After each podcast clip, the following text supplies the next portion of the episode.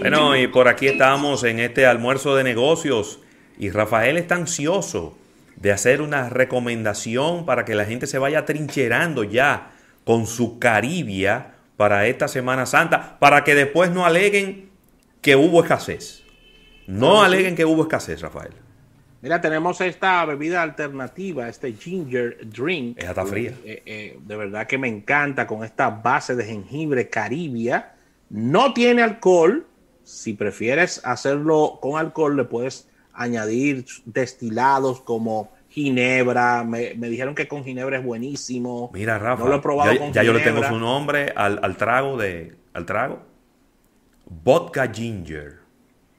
A mí me gusta con vodka, lo, prefiero la vodka Stoli y lo preparo con este, de verdad que es súper exquisito, te deja un picantico de lo más eh, sabroso en la garganta y te la recomiendo bien fría, esta bebida alternativa con todas las facultades que tiene el jengibre, mm. que tiene muchas propiedades importantes y las personas les encanta. Así que está en todos los supermercados, distribuido por Mejía Alcalá esta bebida caribia.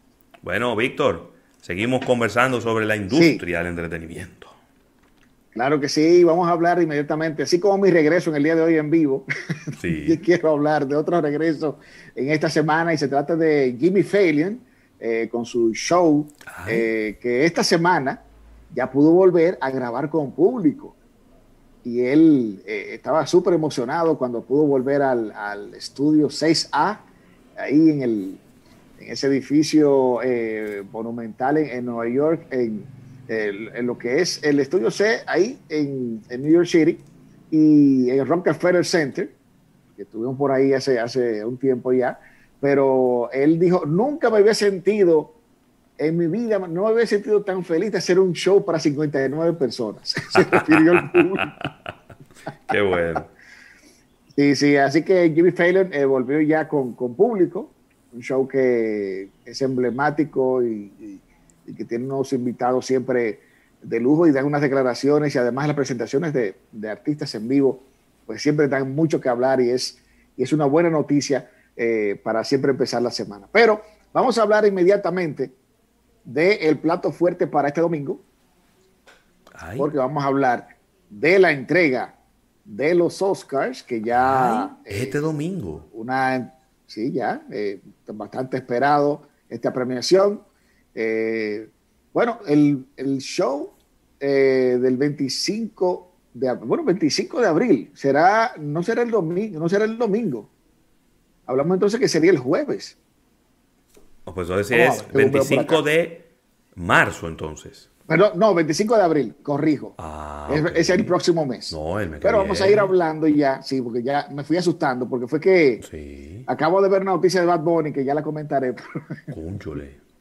Sí, pero el caso es que eh, los Oscars eh, vienen eh, nuevamente sin anfitrión, igual que, que en ediciones anteriores.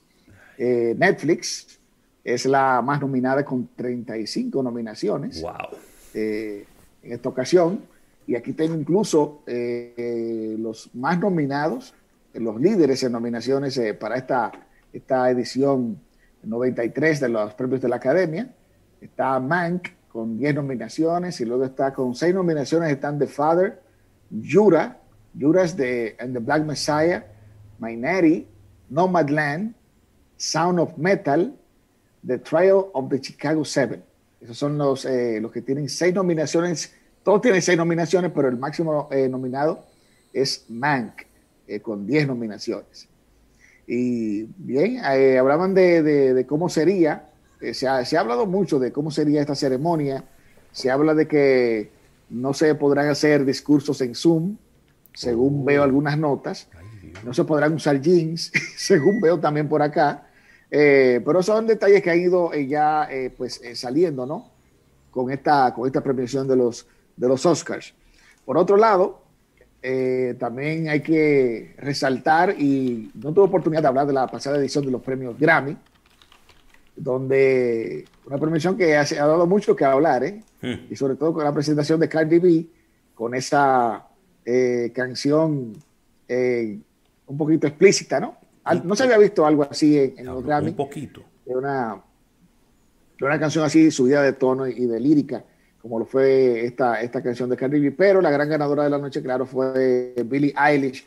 Y, quería referirme precisamente a Billie Eilish, esta, esta sensación del momento, esta cantante eh, que ha eh, puesto, y más bien, ella tiene una serie, un documental, es un documental en Disney, donde ella habla de la forma en que ella eh, realiza su música. Y básicamente lo que, lo que te empodera este documental es eh, el do it yourself. Hazlo por ti mismo. ¿Por qué? Porque ella, su estudio musical fue su habitación. Con su hermano haciendo la música magistral que hacen. Pero le quiero sumar a esto. Estuve leyendo un reportaje en The Insider donde se habla de que la música de Billie Eilish no tan solo es una sensación en el, público juvenil, sino hay un segmento llamado el ASMR. Aquí voy. Esto quiere decir, eh, lo, voy a, lo voy a decir eh, en español, y es ah, respuesta sensorial meridiana autónoma, que es un fenómeno biológico caracterizado por una placentera sensación que provoca calidez y relajación. en la música de Billie Eilish tiene muchos elementos que combinan eh, para, utilizar este tipo de, tendencia, ¿no? En las redes incluso eh, existen algunos eh, ya muy famosos youtubers y, que tienen cuentas en diferentes redes sociales donde tienen millones de fanáticos que les gusta escuchar eh, sonidos tan simples como el apretar una botella de plástico. Ok. Pero súper amplificado. O más bien, o el sonido de un, de un cepillo. Sí, pasando por la cabeza. de, pelo. Pasar, sí. Y todo esto tiene una legión inmensa de seguidores y la música de Billie Eilish según este reportaje de Insider, está llena de este tipo de elementos. Qué interesante. Así que eh, súper interesante el hecho de que, de que ella pues es la, artista que domina en este segmento y son millones de, seguidores que tiene eh, precisamente. Pero quise compartir este, este, esta opinión de... Y a este ella, tan interesante. Y a ella, Víctor, un consejito Está bien que usted quiere, es muy humilde y todo lo que tú quieras, pero ya está fuerte que cada vez que te entreguen un premio, tú digas que no era tú que te lo merecía. Ah, también, sí. Eso está fuerte. Eh. Eso puede ocurrir en algún momento, pero ya la segunda, la tercera vez que lo haces, parece como si lo estuvieras despreciando el premio, mi amorcito, lindo. ¿Me está entendiendo? Es decir, Oye, y si ella sigue con esta práctica, Ravelo, vamos a mandarle a Kanye West al podio para que le diga quién era que merecía el premio. Y vaya y se lo quite. A ver, yo, yo sé que de repente puede ser algo muy solidario, muy bonito, el hecho de que tú digas, conchale, mira, mi compañera hizo un excelente trabajo y ella se lo merece igual que yo. Pero vuelvo y repito, en algún momento del año usted recibe un premio, usted dice, lo quiero dedicar a mi compañera que trabajó igual que yo y mucho. Pero cada vez que te entreguen un premio, mi amor, no, pero está fuerte. Ya le están dando funda en las redes. Dicen, pero ven, acá hay un discurso que ella lleva escrito, que cada vez que le entregan un premio dice lo mismo. ¿Qué es lo que está pasando? Ay. Que Porque, claro, yo, yo le compro, yo le compro esa, esa forma eh, de humildad de recibir un premio cuando lo hizo Adele. Claro. Que ella muy emocionada, porque recuerdo que en aquella ocasión eh, Beyoncé había hecho una, producción eh, magistral, claro. Eh, Lemonade. Eh, y, bueno, se ganó muchos premios, muchos premios y Adele dijo, wow, yo no puedo creer que estoy aquí, tú te merecías estar ganando este premio, porque, ok, en esa ocasión lo hizo, pero ahí ya, pero en el caso de Billie Eilish, está como abusando del recurso. No, olvidemos a, no olvidemos a Metallica, hace muchos años, cuando ganó el Grammy. ¡Uy! Que le dio la gracia a Jethro Tull y dijo: gracias a Jetro Tour que no hicieron ningún álbum este año y por eso pudimos ganar. La Miren, si hay uno de los de los eh, de las metidas de pata más grandes de la historia en premiaciones eh, y esto ha salido a relucir en, varios eh, en varios especiales documentales y es que aquella decisión de premiar en aquella ocasión a Jetro Tool por encima de Metallica por favor. y eso sí se le fue la mano ahí tuvieron que reubicarse de nuevo pero ahora hay que resaltar algo eh, cuando me dicen que los Grammy es la noche de la música, por favor, no, eh, borren eso. No es así. Ya los Grammy eh, se ha convertido totalmente en una, en una plataforma de música puramente comercial. Y ese no fue el evento, los Grammy, que le hicieron, que le hicieron una dedicatoria de 7, 8 minutos al fallecido Kobe Bryant, que no tenía nada que ver con música, Kobe. Se merecía su se merecía su mención de un minuto, lo que quieren hacer y todo eso. Y no, y no se mencionó ni 20 segundos el fallecimiento de Neil Peart, el baterista de Rush, para muchos el mejor baterista de todos los tiempos. Óyeme. Pero, ¿y qué tú, y qué tú le dejas al homenaje pírrico que le hicieron a Edward Van Halen? Sí, es verdad. No, Muy no debió ser, debió, debió ser, debió ser algo de, de una interpretación. Eh, incluso eh, Wolfgang Van Halen, su hijo, estuvo declarando de que a él lo invitaron para hacer el, el solo de, de, Eruption, que es el solo más eh, emblemático de Edward Van Halen. Él no quiso, pero él pensó que la academia iba a preparar precisamente una banda tocando los éxitos de, de, Edward Van Halen, su influencia en la música, señores. Oye, Tan solo pusieron la guitarra, la guitarra de Edward Van Halen por unos segundos y ya, o sea, por favor. Sin eh, embargo, sin embargo, sí. entonces vemos una actuación musical de Bad Bunny y una de oh, Cardi B dándose nalgada con esa otra muchacha en el medio del escenario, que lo yo, yo vi eso y yo dije, Dios mío, a dónde cayeron los Grammy. Porque no es... Esa es una opinión. No es que si una canción es popular, no es que no se cante. Porque los Grammy tienen que también ver la popularidad de, una, de un tema. Pero también tienen que premiar la calidad. Y ellos le podían decir a Cardi B, vengan y canten la canción y hagan una coreografía, pero esos movimientos explícitos encima del escenario en ese horario. Sí, sí, y además se ha visto claro de que, de que el, rock, y, lo digo claro, yo como rockero que soy, pero hay muchos trabajos de calidad que se hacen a lo largo del año. Claro y, están borrando totalmente. Eh, Pero es que los Grammy anteriormente se iba, se iba de tuxedo, se iba de gala. Era una noche de gala. Y en una noche de gala, tú no puedes estar dando golpe de barriga en un escenario. Sí. Bueno, quisieron. Yo no sé si tú me entiendes, o sea, eh, eh, quisieron relajarlo un poco en ese sentido con la vestimenta. Yo no estoy, yo no estoy en desacuerdo con que la, con que se vista un poco más, más casual pero óyeme, hay que respetar el escenario. Señores, que estamos hablando de la academia, la academia musical más importante del occidente. Pero si hablamos de eso y si ellos quisieron buscar tal vez audiencia con eso, no la pegaron tampoco. No, ¿qué es lo que van a pegar?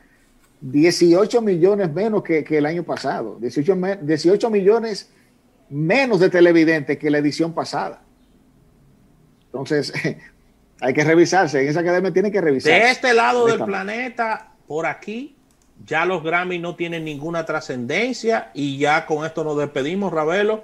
Inclusive los Grammys anglosajones que tenían mucho seguimiento antes del, lado de Latinoamérica. Los Grammys latinos se lo han comido con yuca. Sí. Y entonces ahí tú tienes, ahí tú tienes como una marca mató a otra. Y entonces, y entonces los Grammy anglosajones Ahora quieren parecerse a los Grammy Latinos en vez de rescatar su esencia, que era con el rock y con el rhythm and blues y la música country. Mira, debemos despedir, eh, eh, Víctor, en radio. No sé si tienes tiempo para una pequeña ñapa para seguir. Oh, sí, tengo, tengo algunas cositas por acá, sí, claro, Sí, vamos a conversar en nuestro canal de YouTube, en nuestro live, unos minutos con Víctor de Champs. Pero tenemos que despedir en 88.5 FM. Gracias a la Asociación La Nacional, gracias a Centro Cuesta Nacional Mañana nos unimos en otro almuerzo de negocios. Vengan, acompáñennos en este live de YouTube de almuerzo de negocios que venimos con la ñapa con Víctor de Chance. Bye bye. Aquí estamos. Ok, bueno, hablando de, figuras emblemáticas también, ahí está Anita Baker, está regada. Anita, Baker. Anita Baker. Ahora van a escuchar mucho ese nombre en estos días. ¿eh? Pero espérate, sigue hablando, que yo voy a buscar la, edad de Anita Baker ahora. Sigue hablando. Tiene, tiene, tiene 63. Anita Baker, Anita Baker, que es una cantante más que demostrada de, lo que es el, el, RB, eh, lo que es el soul, incluso coqueteando con el jazz, y que tiene cinco producciones multiplatinum, ocho Grammy ganados eh, está en pleito con la, con la disquera porque ella pidió hoy a sus seguidores que no compren su música en stream. ¿Cómo? Que no la compren, que no la compren porque ella está en un pleito fuerte con su disquera porque hay una ley, hay una ley que después de 30 años eh, el artista tiene eh, el derecho de tener los masters. Sí. Es decir, después de, okay, después de 30 años, ok. Después de 30 años, e, ella, ella eh, eh, tiene el derecho de tener sus masters y hacer lo que ella entienda que quiere hacer, ¿no? Sí, es una muy buena ley porque, porque dirán, dirán la, la, los que evaluaron esto que en 30 años las disqueras y todo y todo lo que envuelve el mundo tiene bastante tiempo de sacarle dinero y sacarle provecho a esa grabación para después entregarle los máster originales al, artista. Pero claro, no tan solo eso, Rafa, sino que recordemos hace poco cómo figuras como Shakira, eh, Bob Dylan, el mismo Neil Young, han vendido o en su totalidad o parte de su catálogo. hay una, una institución inglesa que, se, que está comprando eh, esa, esa música y entonces ya esos artistas han, han, han tomado una decisión eh, con, con, con, lo que ellos han querido hacer de su patrimonio musical. En el caso de Shakira vendió un 50%, Bob Dylan vendió todo. Eh, pero en el caso de Anita Baker, posiblemente ella esté pensando similar en, ella misma tener un dominio de su obra musical. un amplio repertorio que tiene. Pero bastante, bastante. Una, una artista. Sí, Anita. Cuando pegó aquella, en aquello que sea un Sweet Love. Óyeme, pero me sacaste el aire ahí, Víctor. Sí. Yo mismo quedé, quedé, quedé, quedé con la boca abierta cuando me mencionaron esta mañana y luego vi las notas. Yo, ¿quién? Anita. Pero mira, yo tenía, tenía tiempo que no, que no tenía en el radar a Anita Baker, ¿eh? De verdad que me sacaste el aire ahí, Sí. Sí, era, era contemporánea de Chaka Khan. Sí, sí, claro, no, no. y, no, y siempre estaba en el programa en el programa Soul to Soul, que dirían oh, unos, morenos, ¿tú te acuerdas? Bien, Anita Baker, con un tumbao y una moña. Víctor, debemos de hablar de, debemos de hablar de DC Comics, ¿eh? Ayer la vi la película. ¿Cuál película? Eh, oh, viste, viste la. Oh, la, de la Liga de la Justicia es, es eh, Snyder Cup ah, la nueva versión. la nueva versión de cuatro horas. El un maratón de cuatro horas que ha hecho ahora Zack Snyder. Entonces, ah, mira, eh, pero eso quedó bien. Fuerte, eso, quedó, eso quedó bien, Víctor. Sí, sí, realmente. ¿Y qué fue lo que... Óyeme, sabemos la historia, eh, eh, para hablar un poco de esto, de que lamentablemente a este director que estaba dirigiendo la película La Liga de la Justicia, su hija adoptada se suicidó de 20 años, de oh, origen asiático. Eso, lo dejó a él que se retiró de la producción, se retiró de los films, eso entró en un proceso personal de depresión entendible. Y agarraron y trajeron a un nuevo director que ha hecho películas de Marvel y este señor hizo prácticamente otra película. Otra película bajo la misma, otra película hizo. Exactamente. Y yo he visto la película de ayer y yo dije, pero esto, o sea, por supuesto, quitándole por lo menos una hora, hora y algo, esto era lo que se había, había que presentar al público. Otra película totalmente diferente, con la misma base, pero una película con, un argumento de verdad. A mí me encantó. Mira, que la Liga de la Justicia, la presentó la vi y me quedó debiendo. Yo dije, pero ¿y qué es esto? Y la que, presentó, la que se presentó, yo dije, esa era la que había que presentar. Y no se equivocaron, porque ¿de dónde sale esto, Ravelo? Sí. Fue una petición que hace Gal Gadot, que es la Mujer Maravilla, y Flash, que ahora he olvidado su nombre. Dijeron en Twitter, esa es la versión que hay que presentar. Y no se equivocaron. Sí, ellos lo dijeron, lo dijeron públicamente. Lo dijeron públicamente. ¿tú, crees entonces que lo que Zack Snyder quedó de ver en aquella Batman versus Superman lo pagó aquí? Lo pagó, lo pagó, pagó con creces. Lo pagó, la invito a que la vean, ¿eh? Eso sí, son cuatro horas. cuatro, horas. Uy. Y bueno, y ahora. Eh, y hay, un momento emocionante, hay un momento emocionante, y no es un spoiler que estoy dando porque eso está en los trailers. Hay un momento emocionante, señores, cuando tú crees que la película se acabó y no se ha acabado, y sale Batman caminando en el desierto y llega de Joker y comienza a hablar con él. Ahí yo dije, espérate. Uy. Y esa conversación es tremenda entre dos que también con ese pedacito, eh, eh, Víctor, se reivindicó eh, Gerard Leto con esta actuación que hizo en... se reivindicó con esta, lo hizo muy bien. Ese, ese, pequeño papel ahí que tuvo. Así que este invito, a que, invito a que la vean. Sí. Bueno, incluso Zack Snyder estuvo dando unas declaraciones eh, a la revista Vanity Fair, donde estuvo hablando que eh, él tiene en, mente, para una, si, si, va a dirigir una próxima eh, producción, eh, de que, que Lois, Lois Lane está embarazada al final de la película. ¿Cómo? ¿De un Supermancito? Sí.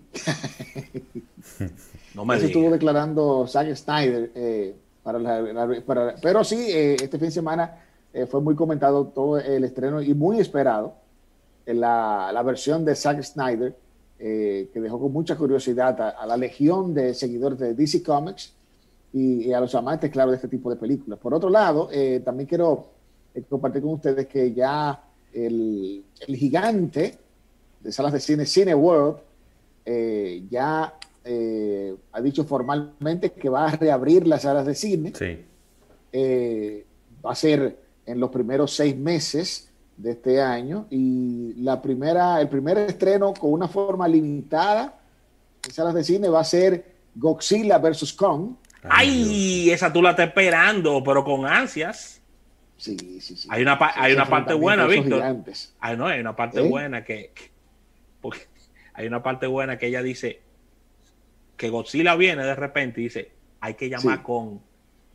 Ese es el único que puede con Godzilla. Ay, mi madre. Va a ser un eh, enfrentamiento interesante, ¿eh? porque oh, si bien es cierto que Godzilla tiene mayor cantidad de poderes, lanza fuego, de todo, recuerde que Kong es más, más hábil ¿eh? y, puede, y tiene la versatilidad de, de tirarle edificio arriba a Godzilla y todo eso. O sea, es, un monstruo más hábil en movimiento, porque Godzilla es como medio, como medio lento, ¿tú me entiendes? como torpe, como medio torpe. como medio torpe Godzilla, pero son de los dos monstruos más exitosos de todos los tiempos, ¿me equivoco? Yo creo que sí. Eh, Godzilla. Sobre todo, eh, sí, no, y Godzilla en, el público asiático. No. Porque acuérdense que está Alien versus Predator. Wow. Que son. ¡Wow! tornillo. Que, que, son, que son muy exitosos los dos también. Oh, ¿eh? Sí, claro. ¿Eh? Bueno, pero eh, con esto, qué manera de revivir los cines. ¿eh? Oye, me Godzilla, Godzilla, que es el, el, único, el único animal que del, del, del cine que anda con un viper. Sí, sí. Era como que lo vipiaban. Que tenía, un Sí, lo vipiaban y entonces él salía. Lo vipiaban y él aparecía. claro. es cierto. Entonces, Gozuki, Gozuki era hijo de Godzilla o. Gozuki era hijo de Godzilla y sufría de tos. ¿Cómo así? Sufría como con una tosedera. Sí. quería, lanzar fuego y no podía. Sí, sí, como con una tosedera, Gozuki. Ay, ay, ay. Bueno, hay, que, decir algo, Víctor. Hay que decir algo. Sí. ¿eh? es un ícono y una leyenda en Asia, Godzilla. ¿eh? No, pero. O sea, Godzilla es lo más grande del mundo en, Asia, ¿eh? O sea, la gente creía de verdad que Godzilla existía. Sí, pero, óyeme, una de las cosas más emblemáticas que yo siempre tengo presente e, es. Eh, cuando eh, aparece Godzilla en la ciudad, que corren, que corren todos los, los chinitos, sí, que van corriendo, mirando hacia atrás. Sí. sí. Pero eh, el caso es que con esto se va a reabrir los cines eh, y luego va a haber, viene una apertura más grande, que será el 16 de abril, con la película The New Lines eh, de esta productora Mortal Kombat. ¿Cómo? Hey, Mortal Kombat, bien. Atención, la sí.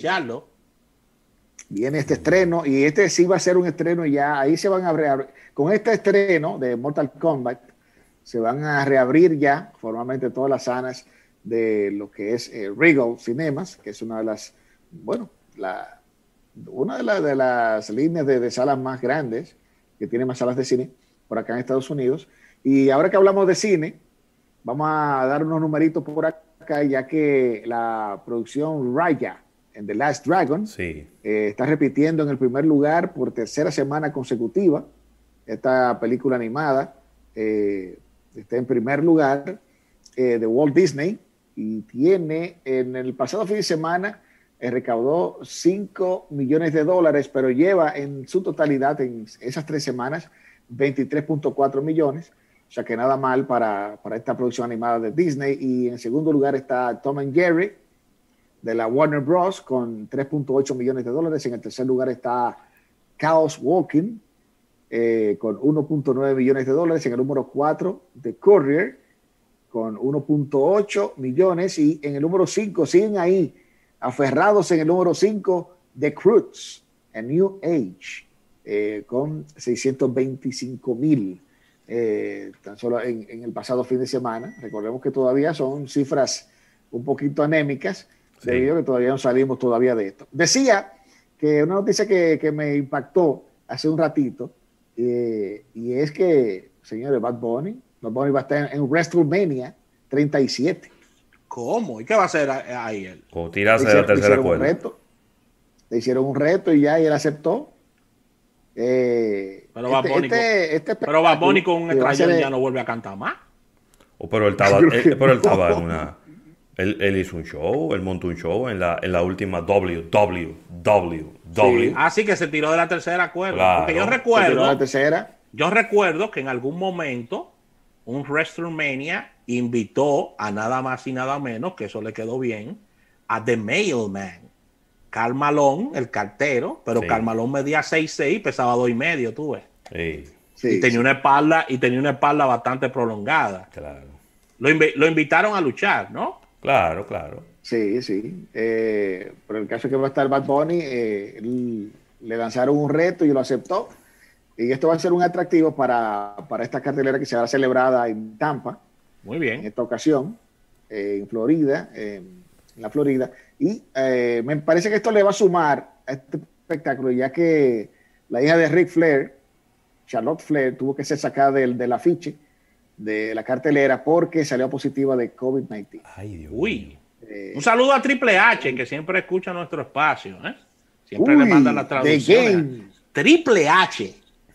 The Game. Revivió la música de Motorhead. Pero claro. Eh, con, sus apariciones.